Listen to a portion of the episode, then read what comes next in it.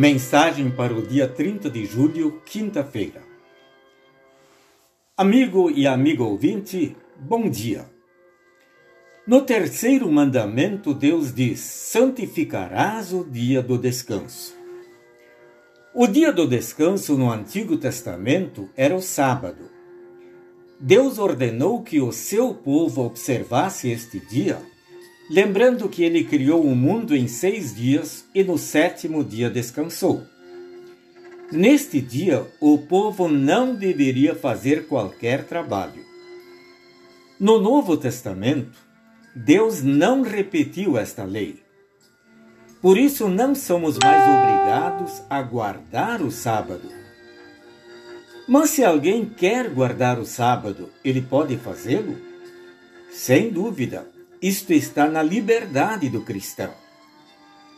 No entanto, após a ressurreição de Cristo, os cristãos escolheram o domingo como dia de descanso, pois foi no domingo da Páscoa que Jesus ressuscitou.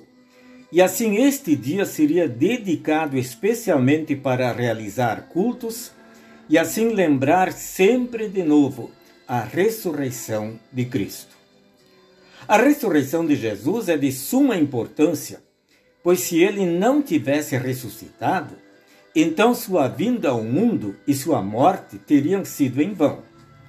Neste caso, estaríamos confiando num Salvador morto, que nada poderia fazer para a nossa salvação e seria semelhante a todos os deuses adorados pelos pagãos.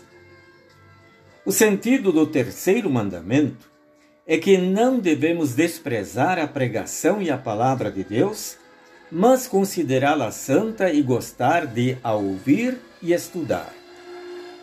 Quando alguém despreza a pregação e a palavra de Deus, quando não aproveita nunca a pregação, a palavra escrita de Deus, ou seja, nunca lê a Bíblia, quando não dá importância ao batismo, não participa da Santa Ceia, ou mesmo que ouça e leia a palavra, mas esta não é importante para ele, e ainda que participe da Santa Ceia, o faz apenas por ser costume. Deus nos ordena no terceiro mandamento que devemos considerar santa a pregação e a sua palavra, e, portanto, gostar de a ouvir e estudar, meditar nela, viver em conformidade com ela, e nos esforçar em conservá-la e divulgá-la. A palavra de Deus pode ser lida e estudada em casa. Aí está a grande responsabilidade dos pais de ensinar os seus filhos as verdades bíblicas desde a mais tenra idade, como fizeram a mãe e a avó de Timóteo. Importantíssimo também é conduzi-los e acompanhá-los à igreja.